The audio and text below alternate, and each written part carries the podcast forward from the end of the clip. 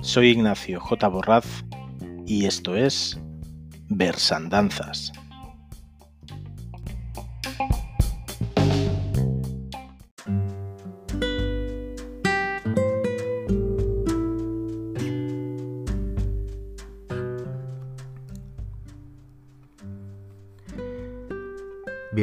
A este nuevo programa de Literaturas. De momento, y como ya habéis visto, eh, vamos de manera muy temática. Eh, estoy centrándome en, en esos poetas olvidados que fuimos recuperando en el espacio de hasta el próximo verso. Hoy vamos a hablaros, voy a hablaros de Joan Perucho. Eh, Joan Perucho es un autor que es bastante conocido en, Cataluña, pero por su faceta eh, centrada en lo que es la narrativa fantástica. Pero sin embargo, también durante su vida, pues eh, tuvo una gran dedicación a la poesía y él se consideraba principalmente poeta. Entonces, en su momento consideré que también valía la pena acercar esta faceta suya, porque si bien no era tan olvidado como autor, que como os digo en el canon fantástico catalán es un autor bastante reconocido, pero sí que mucha gente desconoce esta faceta poética. Como sueldo al principio de cada programa, pero por si acaso, por si habéis entrado aquí porque lo que os ha llamado la atención ha sido Joan Perucho, pero no habéis escuchado los anteriores, eh, la estructura de estos programas dedicados a recuperar estas figuras de, que ya trabajamos y, llevamos a eventos en directo en hasta el próximo verso, es primero hablar sobre 10 puntos, en algunos casos alguno más, creo que en este caso son 11 y medio, medio porque uno es muy cortito, 10 puntos sobre la vida de, ese poeta, eh, con la idea de huir de descripciones de Wikipedia, sino buscando anécdotas más personales que nos acerquen más a la persona que, al autor, aunque sin olvidar pues también dar algunas pinceladas al final de su carrera literaria, que es lo que al final por el motivo por el que lo, acercamos en este espacio. Y en segunda parte del programa, pues lo que vamos a hacer es recitar cinco o seis poemas sobre, sobre este poeta. En este caso, Joan Perucho, lo que, aunque escribió tanto en catalán como en castellano. Lo veremos como eso le alejó de algunos premios o le granjeó algunas enemistades. Em, la mayor parte de su poesía es en catalán, con lo cual el apartado de poemas, pues los cinco poemas que yo he elegido y he trabajado para, acercaros hoy, pues son en, catalán. No me enrollo más y empezamos con esos 10 puntos sobre la vida de Juan Perucho. Primer punto. Me olvidaba deciros a un inciso antes de ese primer punto, que en este caso encontré en varias webs muy interesantes donde había muchas declaraciones sobre el propio Joan Perucho, sobre su vida, así que la mayoría de estos puntos entremezclan lo que es explicación con, con palabras propias del autor. Intentaré remarcarlo en cada situación para que se diferencie qué es una cosa y otra.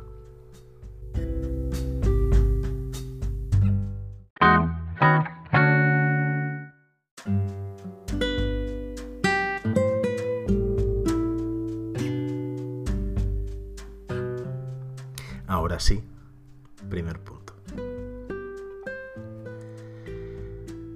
Joan Perucho eh, bautizado con el nombre de su abuelo paterno, eh, viene al mundo el 7 de noviembre en el barrio barcelonés de Gracia, cerca del comercio de su padre, en el año 1920. Él mismo dice, esta tienda, escribe, tenía muchos escaparates que daban a la calle o al interior del vestíbulo, y un almacén con salida a la calle de Menéndez Pelayo, hoy conocida como Turrendaloya. En esta misma calle, en una casa enfrente a la calle de la Providencia, nací yo.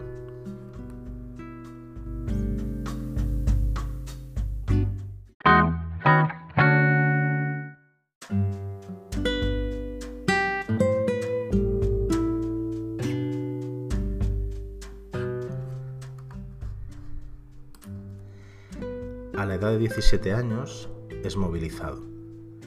Cumple su misión en las baterías antiaéreas del Carmelo norte de Barcelona, y él mismo nos dice, era vigilante del cielo. Avistaba los aviones italianos que venían a bombardear Barcelona desde sus bases de Mallorca. Cuando perdió la República, yo estaba solo, desarmado, sentado en un parapeto desde el que se veía el mar, y recitaba versos en catalán de Sánchez Juan. Un oficial se acercó y me dijo, si eres de Barcelona, me doy la vuelta y te vas a tu casa. Salté enseguida del parapeto y me fui a casa. Al poco tiempo he reclutado por las tropas nacionales. Como su madre es vallisoletana, le envían a, San Quintín. Nos cuenta él, un cuartel que parecía un monasterio, en cuya entrada había este letrero. De aquí se sale para la muerte. Su columna es llevada hasta Menorca, que figura como el último reducto republicano. Y aquí él mismo nos cuenta una anécdota bastante curiosa. Ahí va.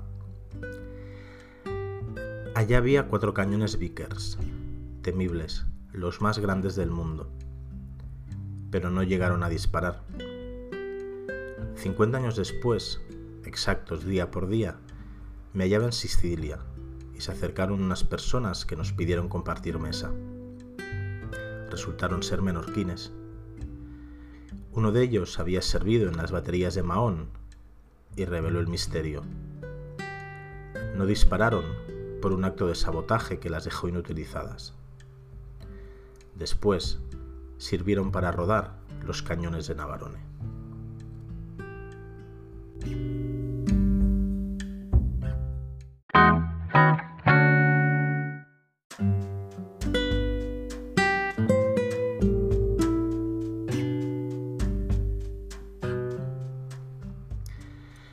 Joan Perucho ingresó en Alerta, que era la revista del Sindicato de Estudiantes. La redacción estaba en un piso de la Plaza Letamendi, eh, tocando a Enrique Granados. Los despachos de esta publicación fueron asaltados por un pelotón de las juventudes falangistas.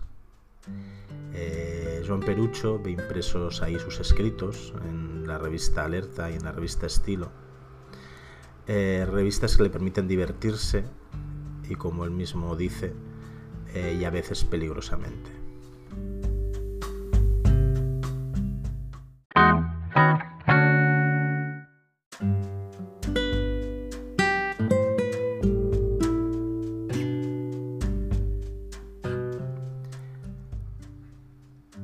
Fechas en que la revista Ariel publica sus colaboraciones, esto fue entre el año 46 y 48, eh, traba amistad con Carla Riva, José María Valverde y Salvador Espriu.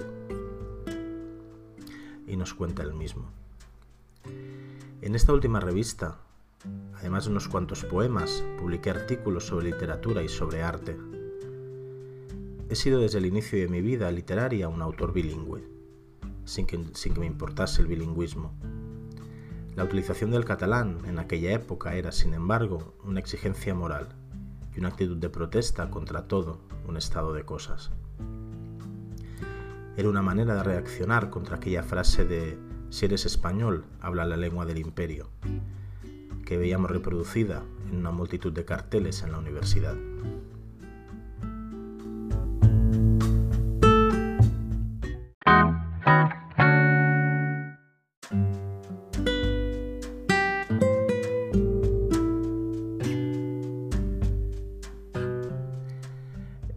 Ejerció toda su vida laboral como juez hasta que en el año 1984 eh, pide, una excedencia y a partir de ahí se dedicará enteramente a, la escritura. Aquí también a través de sus palabras reflexiona sobre eso y luego nos cuenta una anécdota. El oficio de juez no me ha gustado nunca tienes siempre la impresión de que te están enredando.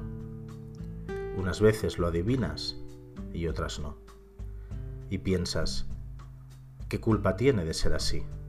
Nunca lo sabes. Cuando dictas una sentencia condenatoria piensas, ¿estás seguro?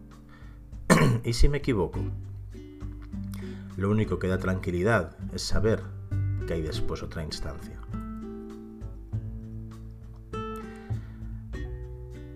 La anécdota que os comentaba le ocurre mientras ejerce la judicatura en la localidad tarraconense de Gandesa y nos cuenta el mismo. Un día me acompañaba el forense Antonio Galván. Había que hacer una autopsia. Abrimos el féretro y yo me fijé en la parte interior de la tapa. Estaba rasgada, de un gris impactante, pero con algo rojizo y como unos rasguños. Entonces entendí la obra de Antoni Tapias, porque a eso solo le faltaba su firma. Era lo mismo. Descubrí así su sentido de la eternidad, de lo perenne.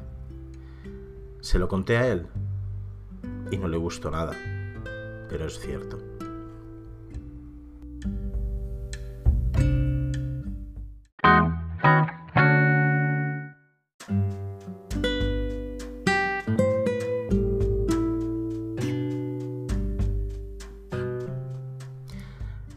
Un tiempo fue director literario de la editorial Taber y ahí coordinó una serie de novelas centradas en la fantasía, novelas fantásticas, entre las que podemos encontrar tres de referentes como serían el Drácula de Bram Stoker, Las criaturas del espejo de Sheridan Le Fanu o el Frankenstein de Mary Shelley.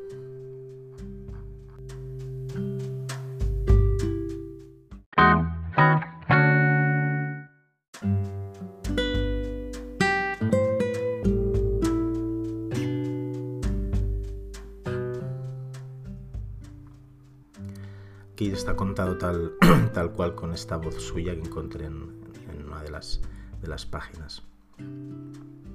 Una vez me puse el reto, con Martín de Riquet, de averiguar si era cierto que Dante había escrito o no La vara povertà dei Catalani. Miré esta primera edición de la Divina Comedia. El verso 77 del capítulo octavo del Paraíso dice La vara povertà de Catalogna hacía referencia a la austeridad de los reyes de Aragón, quienes cuando se les doblaba una punta de la corona, la enderezaban a martillazos, o cuando se deshilachaba un trozo del manto lo hacían zurcir. Y eso gustaba mucho a los diplomáticos extranjeros.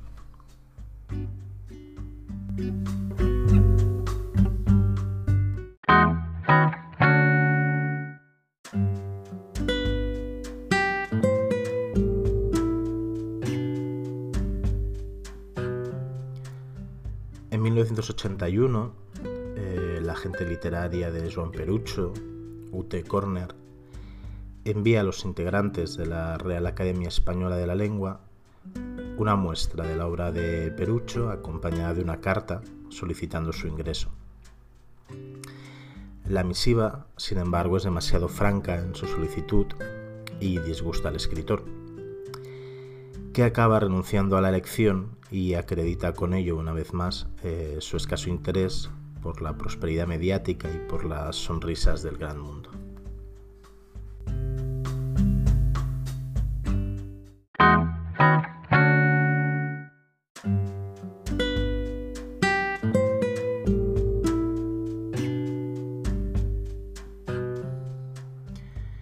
En el año 1988, eh, las historias naturales eh, seducen a los lectores anglófonos, eh, distribuida en los Estados Unidos y en el Reino Unido.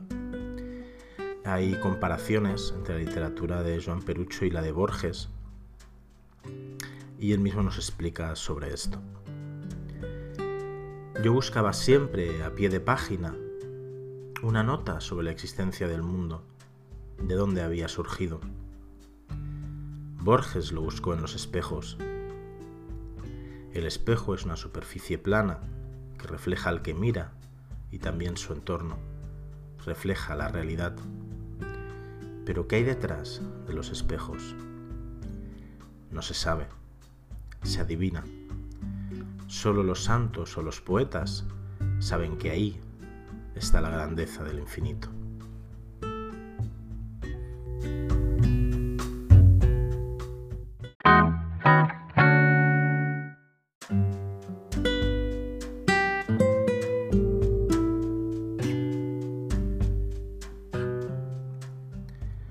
En 1991, la Generalitat de Cataluña le concede la Cruz de San Jordi el escritor añade este honor a galardones como el Cavall que había ganado en el año 84, el Ramón Llull en el año 81 y el Joan Creixells en el año 82, que otorga el Ateneo barcelonés. El crítico neoyorquino Harold Bloom le cita en su obra más exitosa, El Canon Occidental. Unos diez años más tarde, en el año 2002, eh, les concedido por unanimidad el Premio Nacional de las Letras Españolas. Al recibir el galardón, eh, Joan Perucho declara que su mayor aportación literaria ha sido la de incorporar lo catalán a lo español. Cuando se le pregunta por los honores que le faltan, responde con idéntica moderación. El premio de honor de las letras catalanas tampoco fue para Josep Pla ni para Carné así que no me importa lo más mínimo no tenerlo. Pero claro, para recibirlo era condición sine qua non escribir solo en catalán, y yo lo he hecho en las dos lenguas.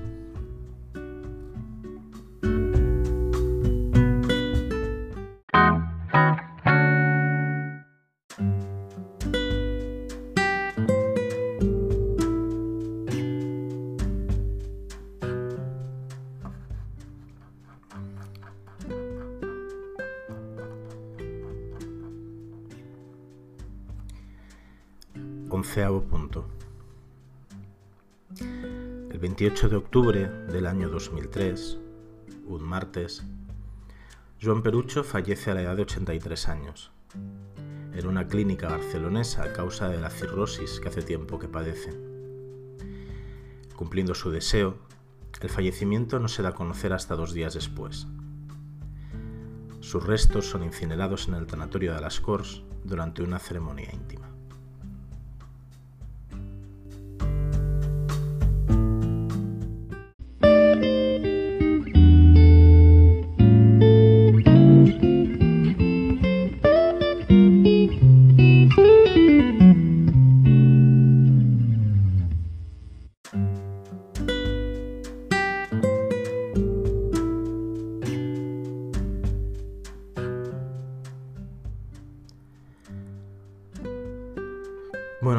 Pues hasta aquí este repaso en la vida de Joan Perucho.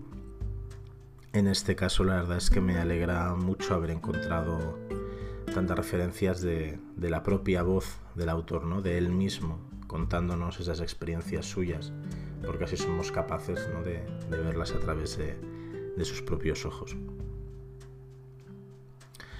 Pues ahora vamos a la segunda parte del programa eh, vamos a recitar, voy a recitaros cinco poemas o seis, a ver si da tiempo, de Joan Perucho. Como ya avisaba antes, son poemas en, catalán. Aparte de ser en catalán, hay algunos con un vocabulario especialmente particular de, de Joan Perucho. Desconozco si, si existe alguna alguna edición de su obra que, esté traducida o que él mismo eh, tradujese de, manera bilingüe también al, castellano. Eh, yo el libro en el que me he basado para, hacer esta selección de poemas es, es, la obra poética completa, con prólogo de Pere Ferré que, que publicó Als al mirador de la editorial Bruguera eh, tenía un precio de 275 pesetas para que veáis que es un libro que no recuerdo dónde lo encontré, pero igual ahora mismo en librerías ya no se encuentra. Esta se publicó en el año 84. Que si recordáis con los puntos que hemos comentado, el año 84 es precisamente cuando Joan Perucho deja su su cargo como juez y se dedica enteramente a la, a la literatura. Así que seguramente esta obra poética completa no sea completa del todo, porque supongo que a posteriori escribió algún poemario más. En cualquier caso os recomiendo pues que si no entendéis el catalán, y en este caso ya os digo que no va a ser del todo sencillo porque hay palabras muy, muy particulares eh, y eruditas del, catalán, eh, sí que os animo, si os, si os gusta aún así lo que podáis entender de, de los poemas, a que busquéis espero que exista pues alguna, alguna edición de poemas suyos eh, traducidos o bilingües, escritos por él mismo en las dos lenguas, porque creo que realmente, pues como os decía antes, ¿no? es un autor que, que se le conoce mucho por su faceta fantástica, pero que creo que su faceta poética también es muy interesante para, para acercarse a ella. No me enrollo más con esto y pasamos a, a recitar, paso a recitar los cinco o seis poemas de, de Joan Perucho.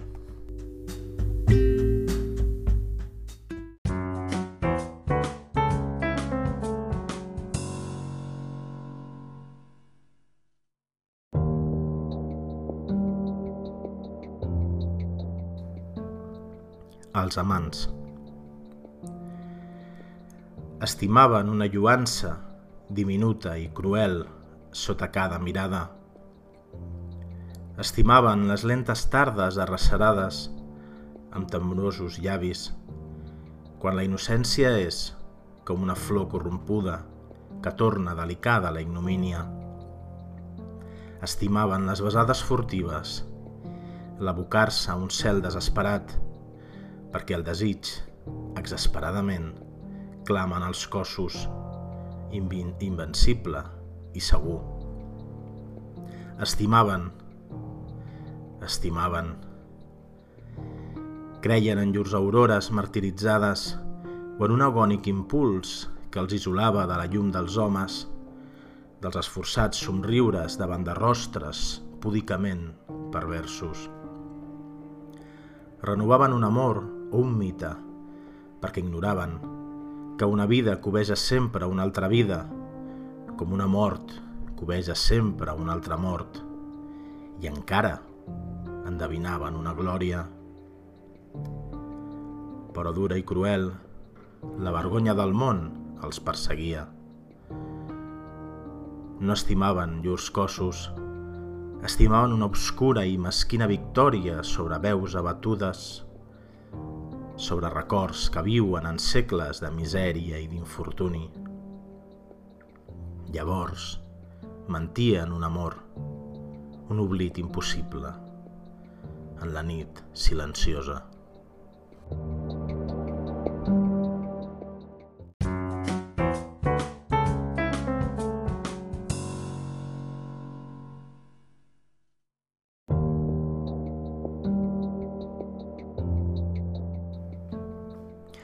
Aurora per vosaltres. Una boca o una flor, la mínima delícia que les hores atura, la vesprada sordament remorosa, però en un cor abasta la vida cada dia. Cada dia us invita, amb gracioses sofrenques, a la més dura pulcritud lluada, a una mort que és la vostra, a un cel on els somriures són benignes. Els homes, però, ombrívols, en cofurnes eixorques i en tempestes d'ira, quan la llum decanteix a llurs mans de misèria, blasmen esturades paraules, símbols de reverència o divina grandesa, amb odi caut i angoixa posseïda, mentre vetllen llurs somnis com si encara l'amor fes rutilar algun rostre. Quina victòria us cerca, sorrudes llàgrimes, afamades rancúnies, si quan la vida s'obre, dolç infant, blanca veu, ja designis obscurs arrabassen les mares abocades a uns ulls que conegueren la pròpia defallença, per ventura podríeu ignorar la mentida més cruel i envilida? Un jou, però, us espanta.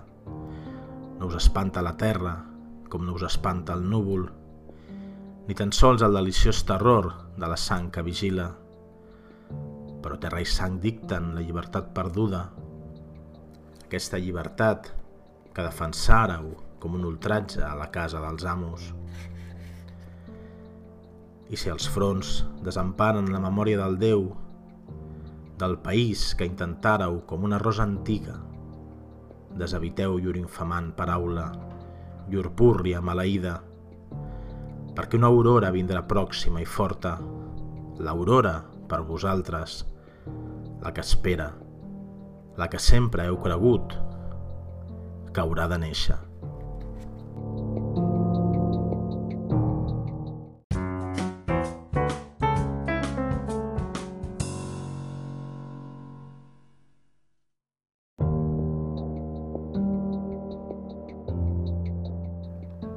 El solitari. Surt a passeig al vespre, com cada dia, i li diu a Gallarre «Vine, fes bondat, no tibis la corretja». Dóna una volta circular entorn de l'illa i es deté davant d'un capell gris perla i un barret fort. English spoken. 93 pessetes. És caríssim. Passa un cotxe rebent cap a l'infern. Obtingué les medalles al col·legi i un premi a la virtut. Una banda blau cel li fou penyora d'aquelles tardes ensucrades prop de la llar paterna beneïda. D'això fa temps. I encara meticulós conserva els cromos de la guerra dels 14. Qui pot provar després el que passà? Predestinat, ho era. A les velles empreses, el gran comerç amb l'Índia tan llunyana, el càrrec important, a la milícia austera. Tot això eren coses de tieta Paulina. Tieta Paulina, maca. Tinc el retrat a la vella saleta endomassada del piano. Es va perdent, solitari, amb la petita renda i un gos per companyia, i minucioses fantasies de roquell a la saleta trista. Té una aura minsa i bruta al vol del cap. S'ha posat la bufanda. Des de l'escala llegeix el rètol lluminós de la farmàcia.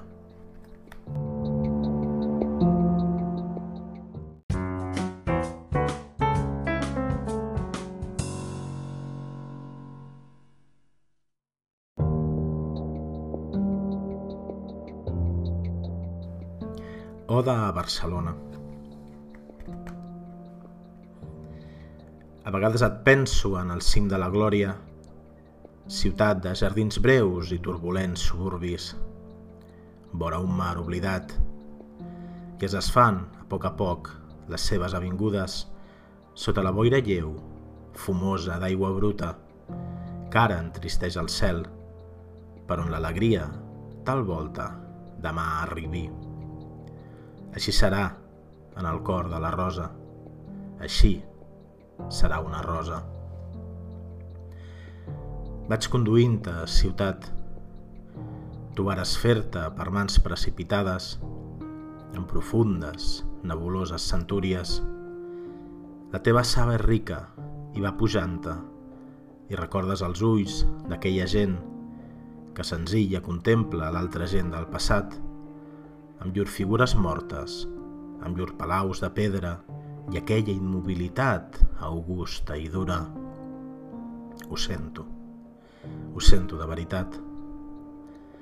Et puc somriure, gentil oficinista. Els parterres acabats de dallar són humits al matí i el sol, darrere el parc, exulta dolçament. Ara et veig a la nit, amb els crits lluminosos damunt l'asfalt mullat i puja una marea de rostres i paraules per la boca del metro i corbates pintades i quioscos de begudes donen vida a les rambles vora el vaixell que arriba. Això és molt saludable, perfectament. indica un centre noble de gravetat, un problema soluble. Però pugeu, si us plau, no del tot a l'atzar, cap a l'àuria elegància, al gest discret i a la uniforme moda. No podries, ciutat, fer-te més senzillera que ara un poeta et canta amb un dolç exabrupte. Més jo t'estimo massa, Barcelona. T'estimo. Les llàgrimes inunden el meu retrat d'infant.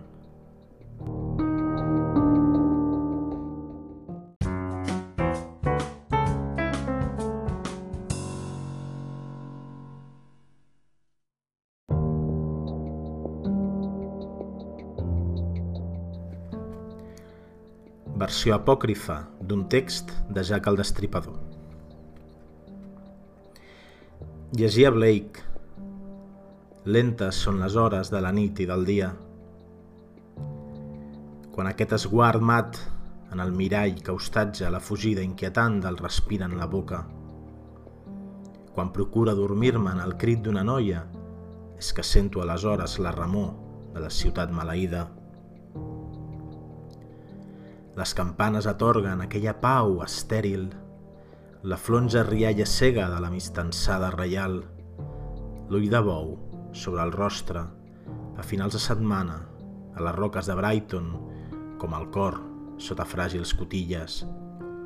La vida, l'horror de la vida, la nuca delectable, totes aquestes coses que odio. No podria restar cert i indiferent el guany a l'altra banda, com maratriu afortunada. Tots els vasos d'imundícia, aquesta tormentada perversió en el meu front. Plora molt lluny, fins que algun altre et prengui sovint cega i corbada pels anys, dolorosa, afligida, fins que una donzella et guanyi. Llavors, com Blake, com Job, Aconseguint aquella silenciosa i dolorosa nuesa, vaig adonar-me del que s'esperava, del que algú esperava. Els cossos d'immundícia, les aigües negres del Tàmesi, el gust fluvial de l'aire, tot aquest gran furor, com un clam en el cel. Recorro les extenses mirades de les dones i sé el que val aquest moment fugaç acariciadora marea, plaça de Leicester, oblido. Sonen trompetes del judici final.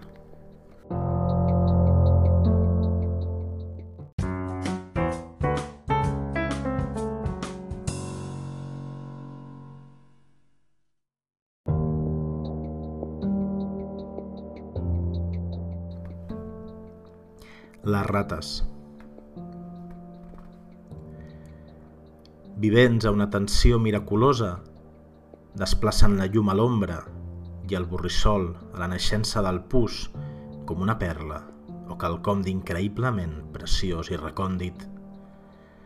No hi haurà somni ni aurora en aquest món de closos terrors, llaunes, papers, tendresa humida, infecció i vidres, a l'espera del llot, de la gota que cau a les golfes, de la pols que irremeiablement es filtra a través dels anys i les finestres, a través de la gola afectada de càncer del cavaller que assegut al sofà esperava, una simple veu familiar, una veu filial i emocionada.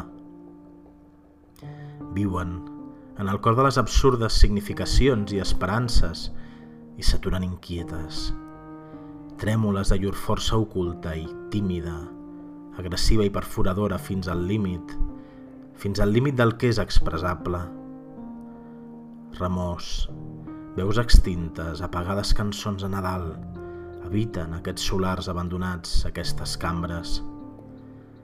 El vent truca lleugerament a una porta. Alguna cosa es mou, segura, cap a l'eternitat.